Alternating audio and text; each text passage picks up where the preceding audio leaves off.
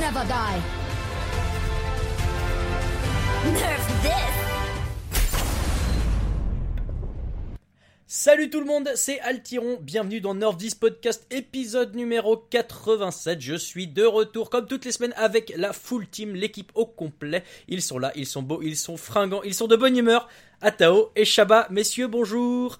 Salut. Bonjour. Oui, on est de bonne humeur, on est de, de très bonne humeur pour commencer ce, ce podcast. Mais oui, c'est ça qu'on aime. Euh, Je, ouais, je, je- j'ai- alors j'ai bien conscience que vous lancez tous les deux en même temps, c'est pas facile. Du coup, je, qui- les gens ne savent pas qui commencer. Donc Shaba, bonjour. Eh bien, bonjour Altiran, bonjour Atao. Très content, très content d'un nouvel épisode. Voilà, un, un de plus. On Eh oui. continue. Et Atao, bonjour aussi. Du coup, m'ignore. Oui, voilà. oui, je At- suis là. Oui, non, exactement. J'ai entendu un petit lag, mais oui, je suis, je suis bien là. Et euh, salut à vous deux. Voilà, génial. Bon, alors messieurs, on va parler euh, de plein de choses comme toutes les semaines. On va parler euh, un petit peu du tout ce qui se passe dans la ligue. Maintenant, vous savez que chaque semaine, depuis un mois maintenant, il y a un peu d'actu, des transferts, des arrivées, des départs. On va parler de tout ça et on fera un point ensuite euh, région par région pour euh, respecter un peu le format euh, de ce tournoi du mois de mai. Un coup en Asie, un coup en Amérique et puis bah voilà derrière le flop, le top, les questions, la preview de la semaine prochaine avec oh surprise un Héropool qui n'est pas complètement fumé pour une fois. Et euh, bah voilà, ce sera pas mal, un bon petit programme, messieurs. Est-ce que vous êtes prêts? Oui. Show. Alors, je mets un petit jingle. Là, je gagne du temps parce que j'ai pas les jingles sur la main. C'est bon, je lance le jingle et on est parti.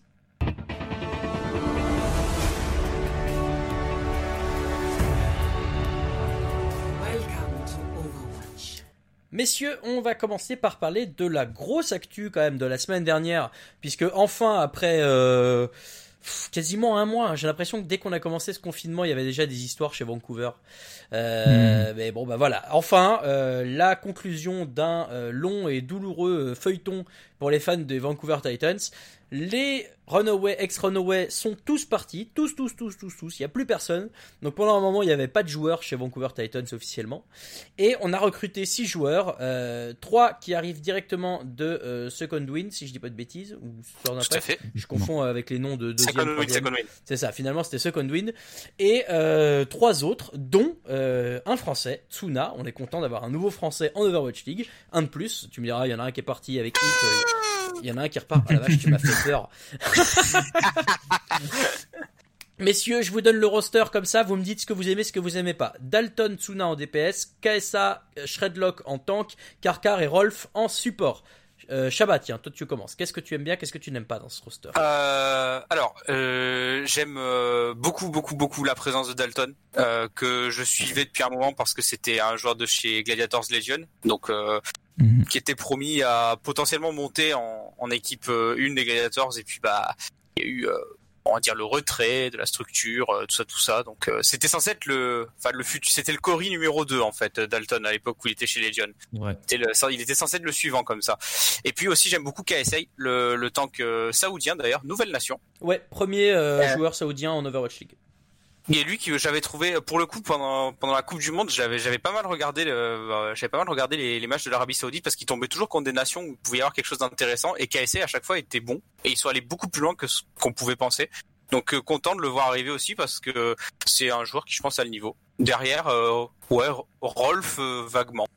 Le reste euh, sans plus parce que je sais pas trop Tsuna peut-être un peu surcoté à mes yeux mais ça après c'est c'est personnel. Très bien. Atao, toi, qu'est-ce que tu as retenu aussi dans ce, dans ce roster?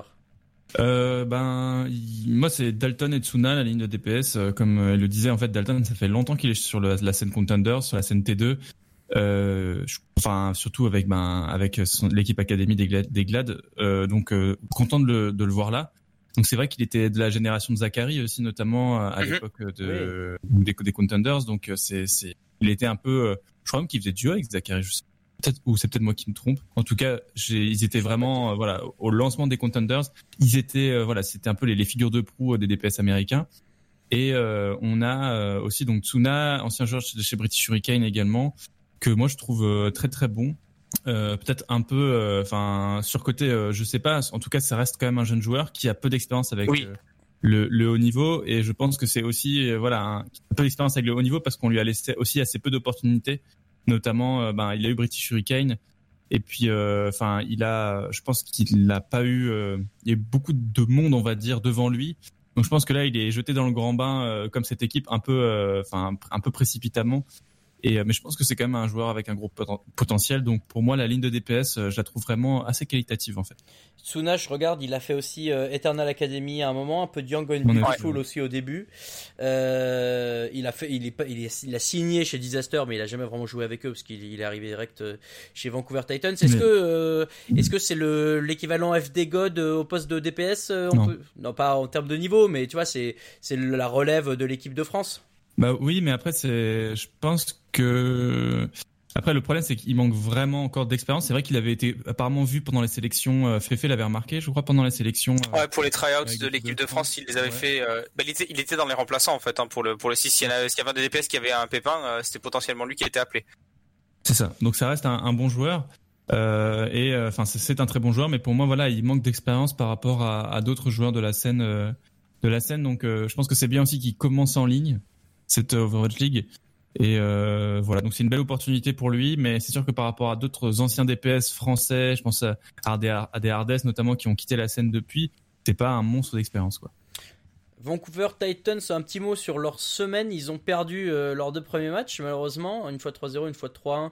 Et là, j'ai plus Mm. les adversaires sous les yeux. C'est dommage. Il y avait Justice. Washington Ils 3 perdent 3-1 face à Justice et ils perdent 3-0 Ouais. face à Florida. Voilà, je les ai. Euh, bon, pas surprenant euh, dans la mesure où il y a, il y a un cruel, mm, flagrant, je dirais même, manque de coordination. Euh, il y a des choses euh, que même moi dans mes parties Overwatch, euh, quand je jouais, je les voyais pas, genre des ultis lancés tout seul, sans vraiment de raison, des trucs un peu à la one again. Mais il y a un potentiel quand même. Je veux dire, contre Washington, ils ont eu des petites fulgurances individuellement. Maintenant, si on arrive à mettre tout ça en place, ce qui est forcément difficile vu qu'ils viennent de tous se Mhm. rencontrer ou presque, euh, bon, ça peut, ça peut être pas mal. On est loin des ex-Runaway, d'accord. Mais euh, voilà, je, je- il y a, des individualités très fortes. Euh, je connais moins les deux, supports, pour être honnête, Karkar et Rolf, l'américain et le canadien. Mais bon, voilà. Je- je- je- J'imagine que s'ils sont en Overwatch League aujourd'hui, c'est quand même qu'il y a une raison et ça peut ne pas être complètement ridicule. En tout cas, on espère pour eux. Euh, autre transfert, et alors là c'est un peu plus inquiétant. Ce euh, coup sur coup, les deux DPS euh, magiques de Washington Justice qui avaient fait les beaux jours de cette équipe en Stage Mhm. 4 saison 2, Corey et Stratus ont euh, alors pas les, bon, Corey a pris sa retraite Overwatch euh, façon Sinatra et est parti direct sur Valorant, il l'a dit, il le reconnaît, y a pas de problème. Stratus euh, lui arrête de la compétition pour euh, faire de la création de contenu pour Justice. Le résultat est le même, il n'y a plus qu'un seul DPS chez Washington et c'est Tuba, donc il faut recruter euh, parce que là il y a plus que 5 joueurs. Euh, c'est pas la fête chez Washington en ce moment, messieurs. Il y a, les, les résultats suivent pas trop et là il y a plus de DPS. Est-ce qu'on est inquiet, Chabat? Oui. oui, oui, là, il y a, il y a, il y a quand même, euh, enfin, si- s'il n'y a pas d'inquiétude du côté de Washington, c'est quand même, soit on a des, des œillères gigantesques et des bouchons d'oreilles, soit en fait, euh, on a déjà retrouvé la, la, la solution. Euh, je, je, je sais pas trop qu'est-ce qu'ils comptent faire. Il y a des DPS sur le marché, hein, bien sûr. Bah, y a Euh, les anciens Runaway justement. Voilà, bah, on va, on va, on va, on va y revenir. euh, on va y revenir juste après, euh, peut-être, mais euh, genre euh, il y a ça, mais il y a aussi des joueurs qui avaient été scoutés par Vancouver la semaine dernière. On parlait de de Third Impact qui aurait pu euh, qui aurait pu être le roster euh, des, des Vancouver Titans. Third Impact, c'est des, c'est des, c'est des bons joueurs. Après, euh, voilà, c'est un roster qui fonctionne bien ensemble. Est-ce que ça vaut le coup de prendre un joueur au milieu de tout ça? Je suis pas certain. Pour le coup, je, me, je suis très curieux de voir euh, le, le prochain move de Washington parce que j'ai aucune idée de là où ils vont aller chercher. Atao, euh, qu'est-ce qu'on peut souhaiter à cette équipe de Washington? Bah, je, ce qu'on peut lui c'est de trouver un DPS cette semaine. Euh, c'est c'est déjà, mieux, ouais. euh, déjà. Après, le truc, c'est que Tuba, pour, pour moi, ça a jamais pour moi été un grand jou- Enfin, pour moi, c'est pas un, c'est un peu un second couteau quand même. Ouais, on est d'accord, euh, c'est ça le problème. Donc, euh, c'est pas- même pas un vrai titulaire. Fou, quoi. Ouais, c'est ça. C'est un, c'est un demi titulaire, quoi. C'est le par défaut. Mais euh, donc après, où ils peuvent aller chercher euh, Bah, ils vont devoir aller chercher peut-être en Amérique. Euh, là, enfin, on, on est tellement à la dèche de joueurs en Overwatch League. On est en train de tomber dans une pénurie de joueurs en Overwatch League. hein, tellement il y a d'arrêts aussi. Euh, et du coup, on est obligé d'aller notamment jouer, prendre des Coréens euh, qui jouent, qui jouent avec 200 ping en Overwatch League, quoi. Donc c'est quand même euh, assez dingue. J'imagine que Tsuna également, il doit avoir des, des grosses montées de ping parce que je sais bien qu'il est en France. Et du coup, je pense qu'ils doivent se limiter s'ils veulent un, un joueur peut-être essayer de se limiter à la scène, euh, enfin la scène américaine, j'imagine, pour jouer dans des conditions euh, correctes. Après, euh, je pense que dans une situation d'empressement comme ça, c'est le, le coaching staff va jouer sur son réseau en fait, à mon avis, Ouais. sur les connaissances qu'ils ont, et ils vont pas commencer à scout, euh, ils vont pas commencer à tirer à la loterie et à regarder un peu tout n'importe où. Ils vont essayer de regarder euh, sur qu'est-ce qu'ils connaissent. À mon Ouais, avis. ce, ce On serait pourra un peu regarder tard. Tu peux Oui. pas vraiment faire du scouting euh, dernier moment, c'est pas comme ça que ça marche en fait. euh, c'est compliqué. Non, voilà. Euh, donc voilà où on en est du côté de Washington aujourd'hui. Donc Washington euh, qui a gagné euh, son match de la semaine euh, 3-1 face à Vancouver. Mais enfin on l'a dit, Vancouver c'était euh, son premier match de l'histoire avec ce roster, donc pas évident. Qu'est-ce qu'il y a eu d'autre comme move? Euh, Si, bah il y a Gray quand même qui a pris sa retraite. C'est arrivé euh, juste après notre dernier podcast, donc euh, merci à lui. Euh, Le fait est que Avec ce montage incroyable. voilà, alors j'allais dire, la nouvelle n'est pas très surprenante dans la mesure où euh, il, est, il arrivait euh, du coup derrière euh, Fielder euh, et que bah, il, avait a priori peu de chances de prendre sa place dans la mesure où Fielder depuis la Corée avait l'air hyper fort.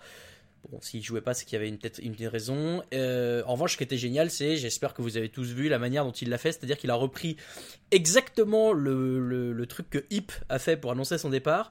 Il a collé sa tête Mhm. sur la tête de Hip, il a collé euh, Gray à la place de Hip en bas, mais avec un vieux montage dégueulasse. Il a mis Cloud9 au lieu de Gamers Origin en merci en première équipe, euh, blabla. Et il a mis un 4 devant le 7, puisque lui, son numéro c'est 47 et Hip c'était 7. Voilà. Donc, la, la forme Mhm. est, est assez rigolote. Je vous envoie, je, je vous envoie- Ah, encourage à aller que voir ça. moi je pense que c'est peut-être aussi, enfin c'est un peu de disrespect je trouve quand même de faire ça.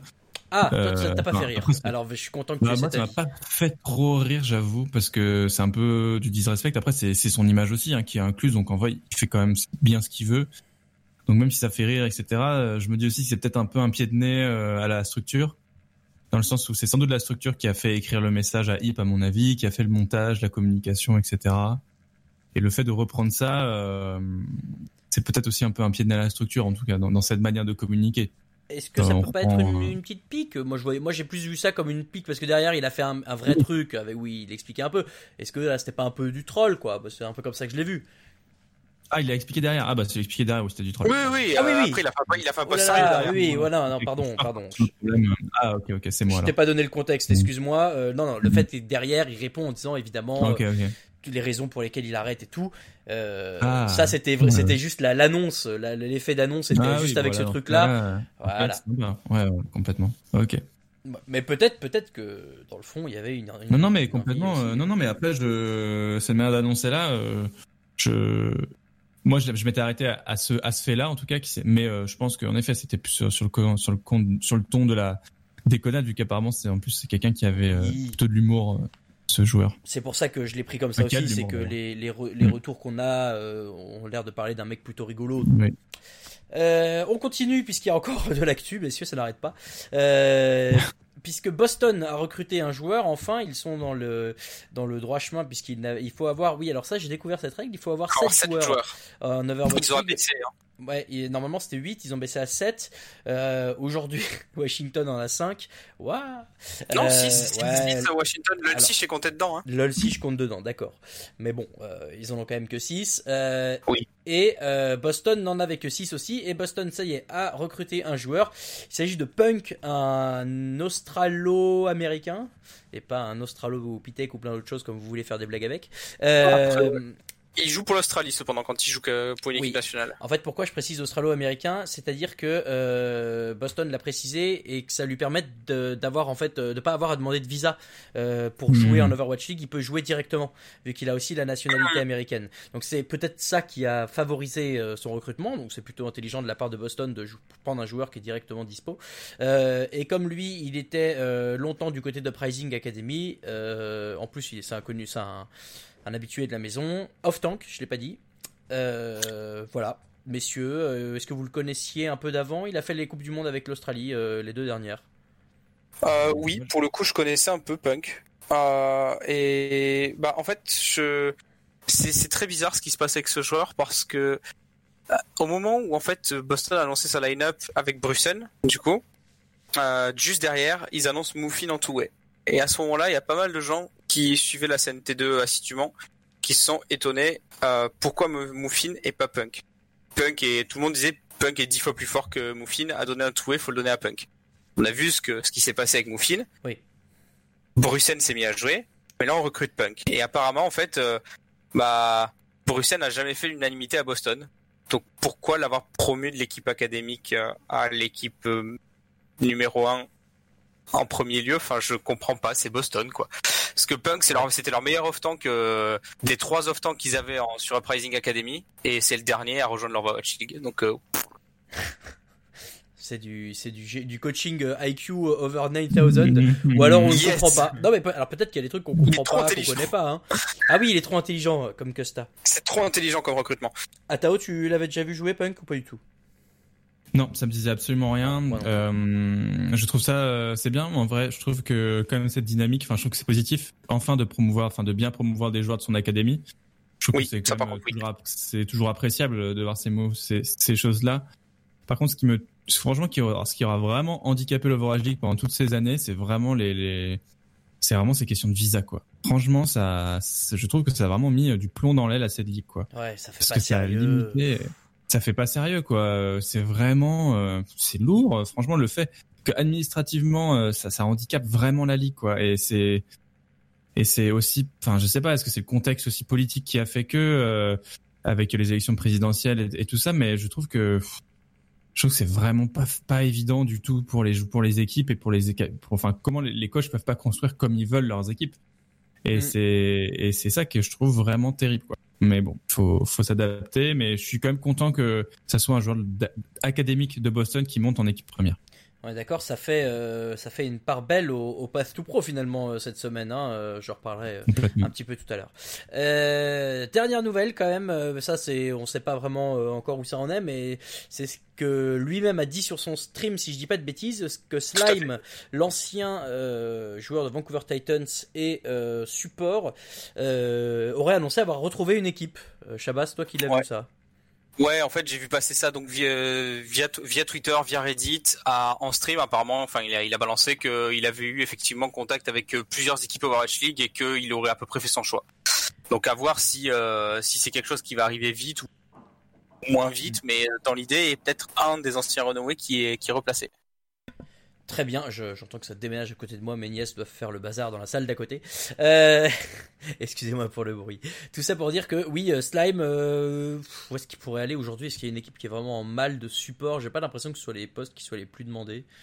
Euh, après, il y a toujours des Non, mais je pense que Slime est une upgrade comparé à beaucoup de main support dans la ligue. Après, De toute façon. Mais bon, ça veut, ouais. dire- ça veut dire Genre que Florida. tu...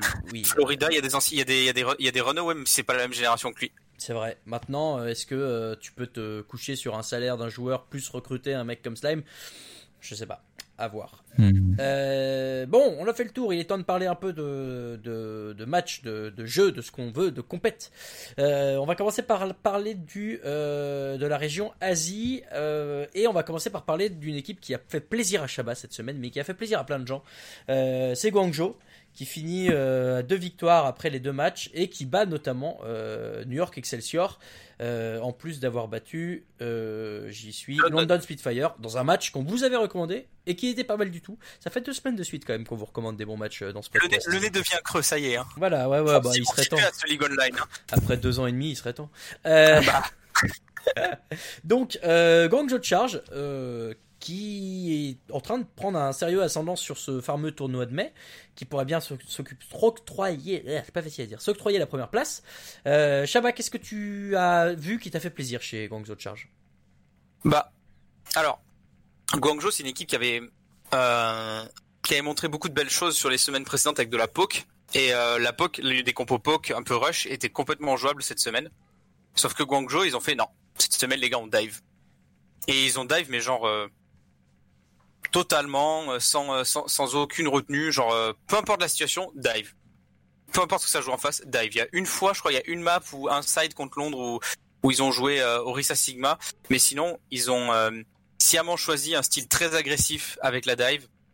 Euh, New York, euh, dans son style euh, lent et, et de temporisation très caractéristique, n'a pas été capable de, de ralentir les, les assauts de, des charges. Franchement, c'était c'était super propre en fait. Ils ont vraiment bien joué. euh, quand Londres commençait à revenir aussi dans le match contre Londres, bah, Guangzhou ils ont dit non non, ils ont remis un coup d'accélérateur. Euh, quand euh, quand ça se passait moins bien, on va dire sur euh, sur sur la Tracer Sombra, ça passait sur euh, sur un peu de Farah. Enfin, et je dire, il y a eu vraiment, il y a eu de la variation. Il y a eu beaucoup de il y a eu beaucoup de choses qui ont été proposées par cette équipe de Guangzhou.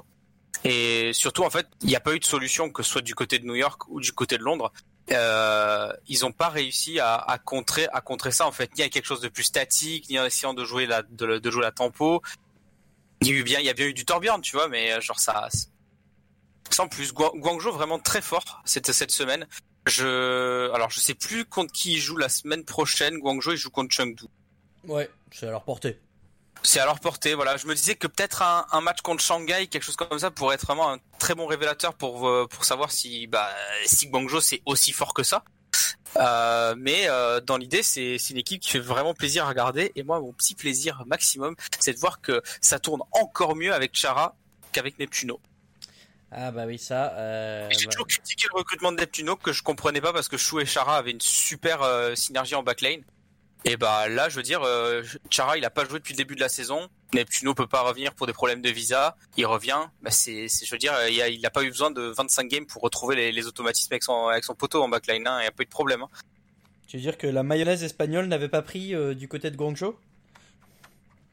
Ah, tout à fait. La mayonnaise, ça. Voilà. La mayonnaise, ça n'a pas fonctionné du tout. Alors je- je- voilà, merci euh, à tous d'avoir été témoins de ce moment. On avait préparé évidemment avec Ah oui, vrai. de dire la mayonnaise ça, c'est donc fait. Euh, juste, je finis. Euh, on a vu un tout petit peu Happy euh, sur euh, sa fatale. C'est vrai. Est-ce- que c'est juste euh, parce qu'au TP maintenant, euh, il sera là quand il y aura Fatal et c'est tout? Euh, Peut-être pas que quand il y a Fatal.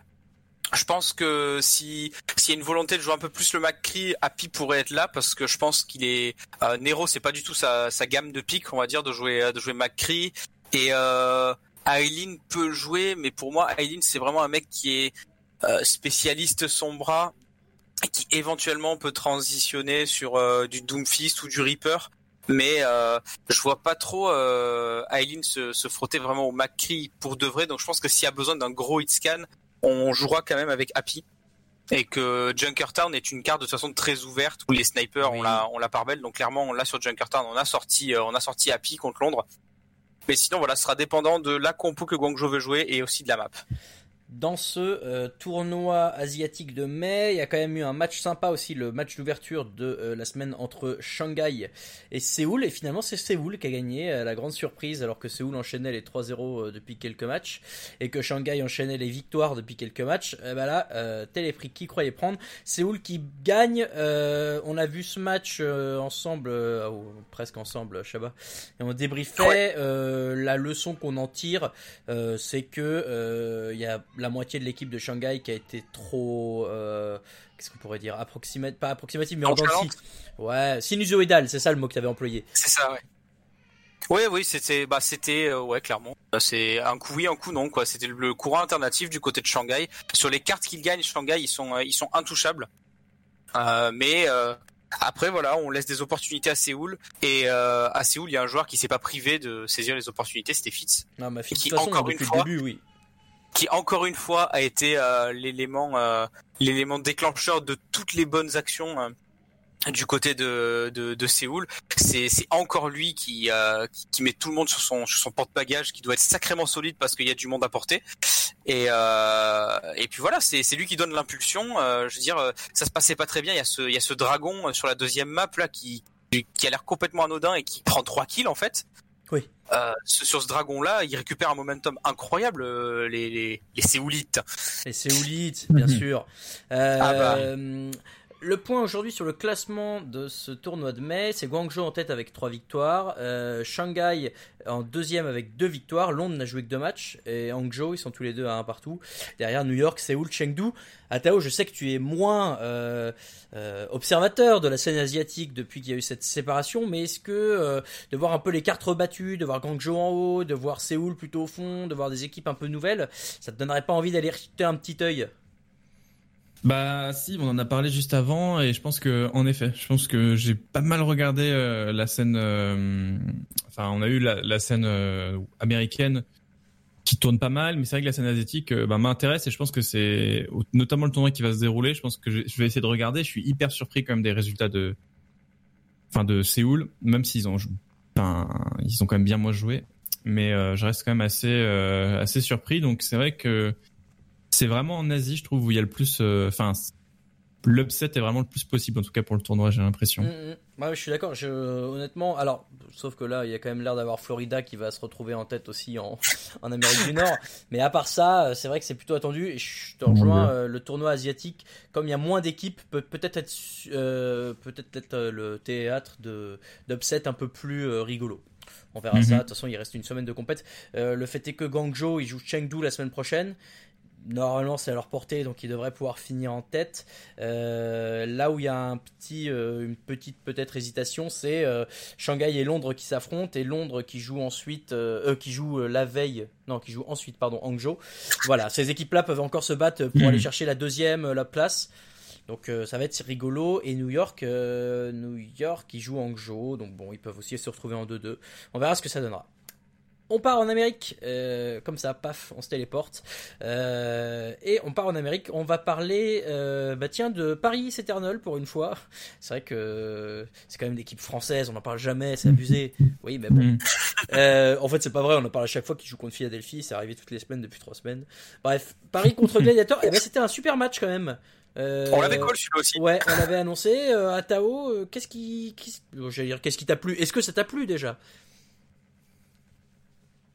Alors j'ai des petites coupures, mais je crois que j'ai compris. Est-ce que ça m'a plu? Oui, pardon, tu, tu veux que je, Euh, la, je la alors, refasse au euh, propre? Non, non, pas de souci. Non, Ah, c'est bon. Est-ce que ça m'a plu? Oui, ça m'a plu. euh, ça m'a plu beaucoup. euh, bah, j'ai adoré parce que c'est vraiment dans les matchs que j'ai vus, en tout cas euh, aux, Éta- euh, aux États-Unis, euh, vraiment l'équipe qui a proposé le plus de écho, notamment avec euh, Nico. Et ça, ça m'a, ça m'a vraiment, vraiment intéressé. Euh, je trouve que ça change vraiment la physionomie d'une euh, d'une composition également parce que c'est vrai que c'est pas une composition de contrôle avec des CC, enfin, justement des habilités de contrôle. On est vraiment sur un personnage euh, qui va essayer, enfin, volatile, avec euh, notamment aussi la possibilité de, enfin, de voir comment il l'utilise aussi. Euh, il l'utilise en général plutôt pour jouer, pour prendre des, des formes de tank, on va dire. Mais j'ai vraiment apprécié le match, l'intensité en tout cas qu'a qu'a mis Paris. Et puis c'est vrai que même battre Gladiators, qui est même une équipe sur le papier, bah, je trouve vraiment, euh, vra- vra- vraiment impressionnante. Donc en effet, il y avait une grosse intensité dans le match et voir euh, Paris jouer autre chose que Philadelphia Fusion, ça montre que c'est quand même une équipe euh, de grande valeur et qui a pas peur aussi d'imposer un style de jeu euh, ben, un peu différent. Donc je trouve que c'est une équipe qui a une vraie identité aujourd'hui Paris et le fait d'avoir une équipe franco-coréenne aujourd'hui maintenant, je, je trouve que c'est appréciable à voir. Euh, c'est vrai que Nico, euh, du coup, euh, a même euh, dupliqué des divas. Ça faisait plaisir de le retrouver un peu euh, sur ce pic. Ghost. Eh ouais, non mais c'était sympa et c'est, en fait, Soé l'a interviewé juste après le match euh, sur le stream international. Ils, ils ont la chance d'avoir accès aux joueurs après les matchs et, et c'était Nico qui était interviewé et, euh, et on lui demandait un petit peu euh, qu'est-ce qui avait fait que ce, ce match avait commencé à tourner en faveur de Londres. Donc Paris a perdu le premier, la première carte et derrière ils ont gagné les trois suivantes. Et en fait, Nico expliquait qu'il s'attendait pas trop à la compo qu'a aligné, euh, qu'a aligné Gladiators et ils ont euh, bah voilà, eu un petit temps d'adaptation et derrière Nico a, a- en, en- en calquant les ultis sur les bons personnages a réussi à, à peser aussi sur cette rencontre donc euh, c'était effectivement sympa toujours pas de Xi je pensais qu'il allait finir par revenir mais apparemment pas maintenant que Fielder euh, depuis la Corée jouait euh, j'avais cru comprendre que Xi euh, allait peut-être pouvoir aussi toujours pas mais bon euh, Soon euh, a pas été trop mauvais je suis en train de regarder euh, Non, sur la Tracer, ça allait. Souna, il a Ouais, fait un ouais, beau. Non, bah, ouais, il, a, il a fait. Enfin, il a eu son. On va dire. euh, comme euh, à, à la grande époque des Tracers en saison 1 de Overwatch League, il a, il a fait un bon travail de sap en fait avec sa Tracer. Il a pas été forcément dans les. Dans la surenchère de big plays. Mais euh, clairement, euh, son- indiqué quoi. il a, il a harassé la, la, la backline adverse. Quoi. Il a, ça a été un poison. C'est vrai que c'était son rôle euh, au début. Messieurs, une petite stat sur ce match. Hanbin, 68 ulti. Alors, je, il faut que je vérifie parce que je me rends pas compte si quand tu prends le diva, la diva, si tu re- rentres dans ton mecha, est-ce que ça Mhm. compte comme un ulti utilisé? T'appuies sur A. Comment? Techniquement, t'appuies sur A, donc c'est un ulti, je pense. C'est possible. N'empêche que... C'est l'ulti diva, hein, de remonter dans le mecha après tout. Hein. Ouais, ouais, bon. Mais n'empêche que, voilà, 67, euh, 67 ulti de Diva euh, et un ulti de Sigma euh, sur le, le peu de temps qu'il l'a joué, euh, c'est évidemment une Mais grosse imagine, le nombre de bombes qu'ils ont pris dans la tête euh, cette équipe de Gladiators avec euh, le nombre de duplications de, de Nico. En plus, ouais. Tu te prends deux ultis. Alors non pas que ça prenne des kills, mais que ça zone. Donc imagine l'espace que tu crées avec deux bombes de diva, c'est Ah, clairement. C'est ce qu'on disait, ce qu'on disait la semaine dernière. Ça, les, les équipes qui dupliquent des divas, euh, t'as moyen de faire des setups complètement, complètement dégueulasses en fait pour le, pour le, pour la fronte adverse en fait. Question Tu mets ouais, une bombe au sol, une bombe en l'air, ou une à gauche, une à droite. Tu sais que tu vas boucher forcément deux des, des trois entrées, euh, des trois points d'entrée possibles pour une défense ou un team fight quoi. Puis je, pense qu'il y a ce côté aussi, enfin on voyait que là il y a- il y avait pas de setup de double bombe, tu vois, c'était vraiment euh, les bombes l'une après l'une après l'autre en fait. Et c'est vraiment ce côté aussi de euh, je c'est pas ce côté je prends des kills, c'est vraiment je, je crée de l'espace pour ensuite euh, d'isoler une cible euh, et euh, voilà parce que c'est vraiment ça et ça empêche aussi l'équipe adverse de se setup correctement. Et au jeu des ultis, ben, c'est vraiment très fort. Parfois, Nico, il a réussi à setup deux bombes quand même, hein, enfin en, un- en, en un ulti de, de Echo, donc c'est vraiment, c'est vraiment, ça fait trois bombes en un teamfight, c'est gigantesque. Enfin, l'équipe en face, tu peux juste, juste caché derrière l'armure tout le temps, c'est infernal. infernal. euh, question après deux semaines d'écho là qui me vient en vous entendant et on est d'accord que c'est enfin ce qui a l'air d'être le plus rentable et utilisé par les joueurs d'écho, c'est quand même d'aller dupliquer des tanks, non? Ouais, ça a l'air d'être ça. A l'air d'être ça. Euh, dupliquer les DPS, ceux qui l'ont fait en sur la première semaine où Echo était out, on pense notamment à, à New York euh, avec euh, Who Are You contre Ouais. euh, contre Shanghai. Euh, les DPS, ça s'est pas très très bien passé. Les supports, euh, honnêtement, Zen Zen peut être un bon choix de de, de, de copie et je pense que Brigitte est excellent comme choix de copie, mais Brigitte est en ban cette semaine, on a pu voir ça. Et bien sûr. Après, voilà, Winston et Diva, c'est c'est sans doute ce qui est le plus vu euh, pour créer de l'espace. un peu. Ça. Orisa un petit peu, je pense, voilà, si, si par exemple ton main tank meurt, euh, ton main tank meurt ou est pas bien en PV, pique la Orisa, tu rajoutes un shield, tu rajoutes une halte, tu as, t'as, t'as la fortification, je veux dire, tu, tu rajoutes de la temporisation, du défensif et, euh, et du, du coup tu, tu amènes le fight à durer plus longtemps pour qu'éventuellement ta diva qui est plus là ou ton sigma qui est plus là, il puisse revenir pendant ce temps-là parce que tu sais que tu offres une protection supplémentaire à tes teammates. Orisa c'est assez intéressant pour ça aussi. Hein. Et je, je trouve aussi que hum, l'ulti, en fait, euh, il est, t'as plus de chances d'utiliser ton ulti de, alors, de manière efficiente quand tu utilises un tank parce que ce qui est possible aussi, peut-être qu'on va le voir aussi au fur et à mesure, c'est que si tu dupliques des DPS, il suffit que tu targetes la echo et tu cancel directement Ouais. en fait euh, son ulti. Et du coup forcément ça bah du coup tu perds un ulti assez facilement. Alors que si tu si tu dupliques un tank bah là c'est plus compliqué d'aller le tomber. Et même si son ulti bah il va pas prendre de kill bah au moins il va pouvoir aller jusqu'au bout en tout cas cet ulti là notamment la rage primordiale euh, et l'autodestruction donc euh, l'ulti d'écho est Mhm. beaucoup plus effectif C'est effectivement, je repensais euh, quand Shaba parlait de Who Are You avec New York, dès qu'il se transformait en Sombra notamment, il se faisait tout de suite target et donc il Bah n'avait ouais. jamais le temps de charger un, un, Ça. un EMP. Donc euh, ouais, c'est c'est effectivement euh, bien vu. Cher puis tu restes en vie aussi et puis Oui. tu restes en vie aussi et ça c'est dans un team Ouais, parce qu'avec le, avec la recharge des points de vie, ouais, c'est- si c'est tu fort. un tank, tu- tu joues passes- tu passes de 20 PV à 500, puis à 1000 avec la rage primordiale. Enfin, attends. T'as avec. Winston, t'as euh, bah avec Winston, si tu joues Echo, tu t'ajoutes les 200 PV du début, plus les 500, plus les 1000, ça fait 1700. Plus les, théoriquement, t'as sur le temps, t'as 2000, enfin t'as 2000 PV, tu vois. Ouais, parce que c'est tu reprends infernal à 200 en tomber. mourant, enfin voilà, c'est imbérable. C'est infernal à tomber. Donc voilà, euh, gros match de Paris Eternal euh, et une victoire euh, importante puisque euh, sur trois matchs pour se classer, ça, va- ça va être, euh, Faut ça va gagner. être utile. Ouais, non, mais oui, oui, complètement. Euh, Qu'est-ce qu'on a vu d'autre? On a vu Philadelphie qui a été plutôt tranquille. euh, Philadelphie été maîtrisé contre Dallas. Ouais, euh, qui l'emporte 3-1 face à Dallas. C'était un match sympa quand même. de Dallas, Dallas qui Oui. de plus en plus, euh, voilà, euh, résiste aux grosses équipes, bat les petites équipes. C'est en train de, s- bon, je trouve qu'ils sont en train de s'affirmer comme une équipe de euh, haut de moi, haut le haut de milieu de tableau. Est-ce qu'on peut dire ça? Oui. Aéro transpire un petit peu moins. Ouais, ouais, clairement. C'est clair. Ben, moi, je pense que aussi, je trouve que Gamsu euh, monte vraiment en puissance aussi dans dans, dans l'équipe. Euh, Enfin, à chaque fois que je regarde ses matchs, euh, je trouve qu'il est de plus en plus euh, impactant et euh, je trouve ça que c'est c'est hyper positif euh, pour euh, pour l'équipe. Et euh, alors, j'essaie de retrouver le DPS qui était avec euh, DK sur ce match-là, mais je Doha. le retrouve. Euh, ah oui, c'était Doha. Oui, oui. Bah, je trouve que que Doha, euh, enfin, je trouve qu'il suit vachement bien les les EMP de Doha, contrairement à Note notamment. Euh, je trouve que Note a plus de, de difficultés. Je trouve notamment à les targets. Je pense à Gibraltar notamment. Je trouve que euh, euh, quand il y avait des EMP, je trouve qu'à chaque fois Gamsu il, est, il saute euh, dans, dans la ligne de back, dans la backline et il fait énormément de dégâts. Il prend des, il prend beaucoup de pics.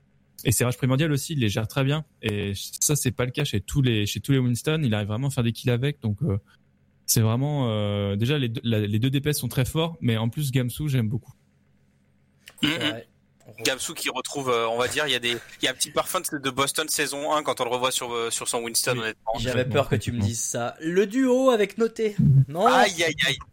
Parce qu'en fait, je vous expliquer. Honnêtement, les deux ensemble, ils sont, ils sont, plus, ils, ils ont retrouvé un niveau qu'ils n'avaient plus en fait en jouant ensemble. hein. C'est, c'est con à dire, mais un peu quand même. hein. Moi, je trouve que comme le fait qu'ils aient déjà joué ensemble, ça aide. Hein. Note, c'est pas encore le cas, je trouve. Ça va mieux, mais c'est pas encore ça. Euh, ouais. Euh, messieurs, est-ce que vous savez qui est le joueur qui a fait le plus d'éliminations sur ce match? C'est facile. DK Mais non. Euh, Non, Ah, bah, bah, le, record de le, voilà, le record, Ah. Carpe. Mais est-ce que vous savez qui est le deuxième? Et ça, c'est rigolo.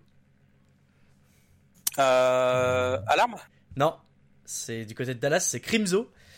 Il a, il Ah. est- il a 116 éliminations et en fait, c'est euh, principalement sur sa Coalescence. Moira. Euh, Ouais. voilà. Les coalescences, Moira, un ulti qui est de plus en plus utilisé, euh, notamment pour engager quand t'as des compos un peu euh, double shield. Euh, les mecs sont regroupés dans un coin, je pense notamment à Shock qui a, qui a été très fort avec les, les coalescences de Violet. Euh, tout le monde regroupé dans un coin. Coalescence, donc tout le monde se met dessus, t'es healé, plus les ennemis prennent des dégâts, et euh, le teamfight est gagné euh, en 5 secondes.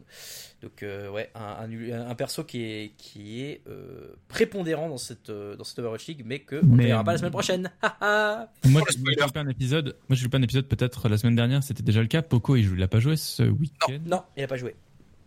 Il a pas joué non plus la semaine d'avant euh, non, mais il avait joué la première semaine de mai, je crois. D'accord. Ok. Donc ça fait deux fois qu'il est. Euh, non, la première, enfin, la, pas la première semaine de mai, du coup, la semaine d'avant, la semaine 12. D'accord. Ok. C'est ça, oui. C'est bizarre, euh, enfin c'est bizarre. Disons qu'on n'a pas de- d'explication rationnelle de pourquoi Poco ou Fury. euh, Est-ce que c'est en qu'il y a fonction pas- du, du hero pool Je sais pas. Il n'y a pas d'explication à donner parce que tous les deux, leur force c'est la diva. Et euh, un coup c'est l'un, un coup c'est l'autre. En fait, je pense juste que quand t'as deux, deux joueurs stars au même poste comme ça, t'es obligé de jongler en fait. T'as t'as pas vraiment d'excuses particulières parce que Poco faisait pas des mauvais matchs. Mais c'est juste que, enfin, t'as recruté Fury. et C'est pas pour qu'il cire le banc toute la saison. Donc au bout, d'un moment, faut le faire jouer. C'est c'est pour ça que je reviens sur ce qu'on avait dit en amont de la saison. Mais ce recrutement, moi, il me pose quand même problème parce que tu tu forces sans arrêt ce- cette bascule euh, entre l'un et l'autre de tes de tes off tank et je sais pas, je trouve ça je trouve ça dommage quoi. Je suis d'accord. Est-ce que va- ah, ça veut peut-être dire que Poco va jouer la semaine prochaine du coup et qu'il jouera les playoffs On verra. Ah bah peut-être hein, on verra bien. On va voir. Qu'est-ce qu'on a vu d'autre euh, comme match euh, choc Tiens, qui a été un petit peu secoué, un petit peu, un petit peu secoué. Un peu plus accroché que prévu, on va dire voilà. Oui, ils ont pas mis un énorme 3-0. Ils perdent la première carte euh, de manière assez euh, assez intéressante en plus pour Toronto. Derrière, ça se bat sur les deux cartes. Il y a ce play exceptionnel, j'imagine que vous l'avez tous vu sur Kings Row, euh, de Moth euh, qui met trois joueurs dans le vide après une halte évidemment bien Ah, sentie c'est magnifique. euh, de- vers la fin. Et, et ce qui est plus, alors, ce qui est terrible à ce moment-là pour euh, Toronto, c'est que euh, après l'assaut de choc, euh, San Francisco avait 5 minutes 17 de time bank. Ils avaient réussi la deuxième meilleure attaque de l'histoire de Kings Row. Et Toronto n'avait qu'une minute. Toronto, ils arrivent à aller jusque-là avec une minute. Au début, sur la, la capture du convoi, ils tiennent, ils tiennent, ils tiennent, ils tiennent genre 3 minutes 30 à peu près. Et, euh, et donc euh, tu te dis San Francisco euh, finit par avancer, mais Toronto a gravi une bonne partie, donc c'est possible. Il se présente vers le couloir avant le- la marque. Là tu te dis ça va tenir, ça va tenir. Et là il y a ce play de Moth qui fout tout en l'air. Et à ce moment-là, je pense que d'ailleurs c'est pour ça derrière ils prennent un, un full Hmm. terrible sur Anamura. Euh, dans leur tête ça craque terriblement, mais voilà. Comme quoi, c'est c'est- c'est- c'est c'est fou, mais il y a un play qui peut te faire gagner un match. Bah, ce, ce boop de Moth euh, leur fait gagner le match. Ah, clairement le match winning play. hein. Parce que derrière, parce que s'il n'arrive pas, moi je vois, moi je pense que Toronto défend et donc peut gagner, et peut Je revenir à deux partout, euh, peut à 2-1 même, peut venir à 2-1 et sur Anamura D'accord, derrière. ouais. Donc ça aurait pu, voilà. Bravo, euh, être- euh, Après, après Toronto qui mène 2-1 contre San Francisco, je pense que San Francisco il passe vraiment en mode berserk après. hein. peut-être. Ouais, Non mais peut-être, hein, mais voilà.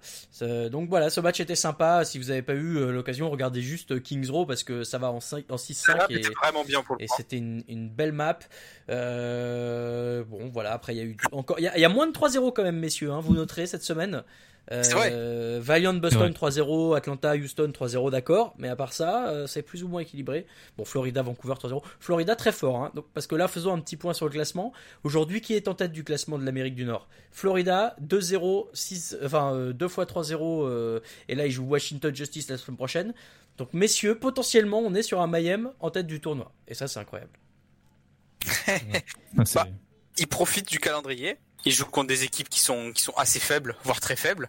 Et euh, en plus, pour le moment, c'est des compos POC et sur la compo POC, ils restent quand même assez à l'aise, Florida. Donc, euh, selon comment ça tourne pour les phases finales du tournoi, attention, Florida peut être un, un outsider assez intéressant.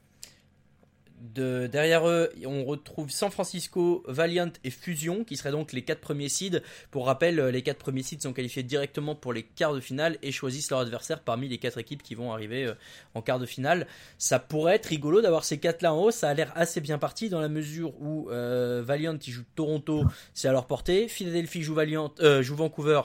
Normalement, c'est gagné.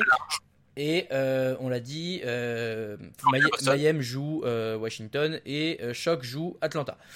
Normalement, ces quatre équipes-là devraient constituer le trio de tête. Est-ce que euh, parmi ces quatre-là, il y en a un qui a vos faveurs, messieurs? Euh, Vas-y, je sais pas. Bah, je t'avoue que choc, moi, si s'ils perdent un peu, ça m'arrange toujours le toujours le principe Mm. de, de voir une équipe qui a tant écrasé la compétition vacille un petit peu. C'est bien de voir du, du renouvellement euh, au, au sommet. Euh, Philly, ça me dérangerait pas, mais j'avoue que ça me ferait très plaisir que, que Valiant casse la baraque. Ah, Valiant, ça serait Ouais. une belle surprise. C'est ça, ce serait une belle histoire, comme on dit. Bah moi je j'aimerais bien Fusion parce que ce serait vraiment une équipe qui renaît de ses cendres après une année avide Aussi. quand même. Ça ça serait une confirmation.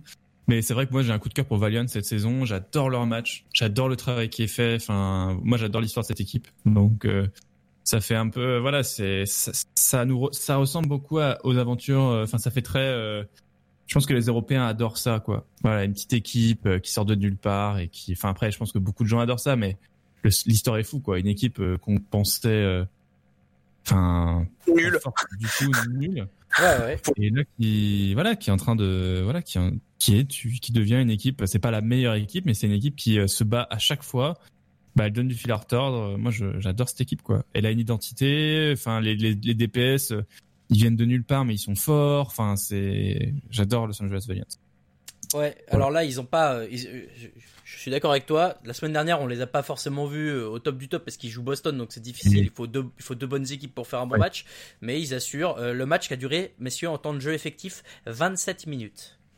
ah oui non. Ah, c'est à peine plus long que que Capri Séoul en 24 minutes l'autre fois. C'était 27 minutes 13. Euh, est-ce que je, euh, est-ce que je te retrouve le match de Séoul? Non, bon, je te le retrouverai pas tout de suite, mais voilà, 27 minutes 13, euh, c'est quand même euh, expéditif. Et euh, reste du classement, qu'est-ce qu'il y aurait derrière Euh, Un petit point rapide? Bah, Euh, middle of the pack, Voilà, c'est hein. ça. Atlanta, Dallas, Paris, Gladiators. Euh, Toronto est en 0-2. Je pense qu'ils payent un peu le calendrier, malheureusement pour eux, parce qu'ils jouent San Francisco Gladiators et que la semaine prochaine ils jouent Valiant. Donc euh, ça risque d'être compliqué en termes de seeding. Maintenant, euh, face à une des équipes de leur, de, enfin, pour un premier tour, ils peuvent passer. S'ils tombent sur un, sur un Justice ou un Eternal, il y a peut-être quelque chose à faire. Ouais, faut qu'ils battent Valiant pour ça. Ils ont plus, ils ont, enfin, eux, de, déjà, déjà de base à 0-1 dans un tournoi sur trois matchs, euh, dans un round robin sur trois matchs, avec autant d'équipes, t'as pas le droit à l'erreur déjà quand t'es à 0-1, même à 0-0. Donc euh, là, à 0-2, c'est victoire obligatoire et il faut espérer un miracle ailleurs s'ils veulent passer. euh. Non, mais de toute façon, tout le monde est qualifié. C'est juste que les, les 13 et 12e feront un match de, de, de barrage et que derrière, ce sera, ce sera au. Ah, d'accord, ok. classement, J'étais persuadé qu'il y avait qu'un top 8 en fait, c'est pour ça. Non, non, non, il y a, il y a- il y a- y a- en fait, il y a des, il y a des demi-finales, il y a un quart de finale, mais avant, il y a un tour de quart de finale supplémentaire avec pas les mêmes équipes. co- comme le wildcard euh, en NFL en fait. C'est ça, c'est des- c'est 4 wildcards, quoi.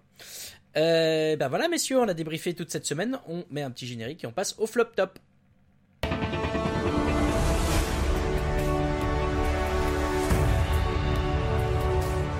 Capture the objective. Messieurs, le flop top, euh, comme toutes les semaines, le flop d'abord, le top ensuite. Ataou, est-ce que tu veux bien commencer, s'il te plaît? Oui, alors moi je vais commencer. Donc c'est le flop. Alors moi mon flop ça a été ben Boston. voilà. Enfin, ça faisait je longtemps qu'on les avait pas cités. euh, Ouais non non mais voilà je vais pas aller plus loin mais c'est vraiment ça devient euh, c'est terrible quoi. terrible de voir cette équipe-là dans cet état-là.